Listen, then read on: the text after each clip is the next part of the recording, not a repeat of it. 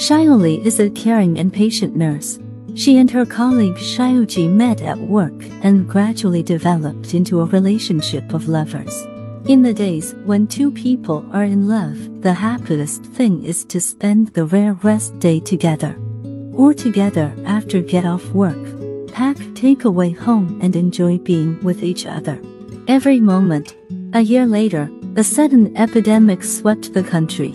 As medical staff Xiaoli and Xiaoji were not spared, they raced against death almost every day, trying their best to save every life. The epidemic has made the lives of the two anxious and uncertain. They go to work every day, and they don't know what they will encounter, and how many lives will be lost. In these difficult days, Xiaoli and Xiaoji became the strongest support for each other. Whenever Xiaoli was exhausted, Xiaoji would always cheer her up with a cup of hot tea and warm words. Accompaniment has become his motivation to fight. The test of life and death made their relationship stronger. However, the good times did not last long. During the most severe period of the epidemic, Xiaoji was infected by an unknown patient.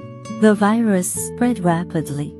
Although Xiaoji fought to the last moment, fate was so ruthless that he gently closed his eyes in Xiaoli's arms.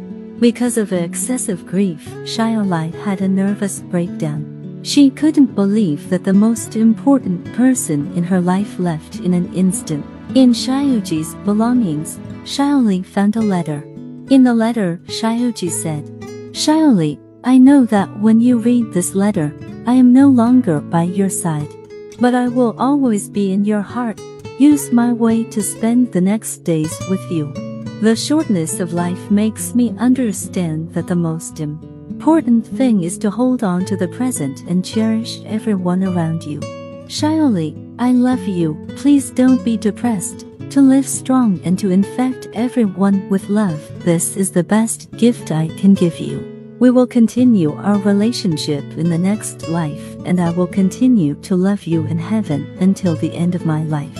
The ups and downs of life make us grow continuously, but the test of life and death makes us learn to cherish every moment in front of us. True love can meet again at the destined moment, and it will become the beginning of the next destiny. Life and death are just a pause in the journey. But love is the only constant theme in the journey. I hope you can learn to be strong in the trough of life, infect everyone with love, and cherish every encounter that fate gives you. Because the appearance of each fate has its inevitability. That's all for today's show. If you like to listen to my program, you can subscribe and share.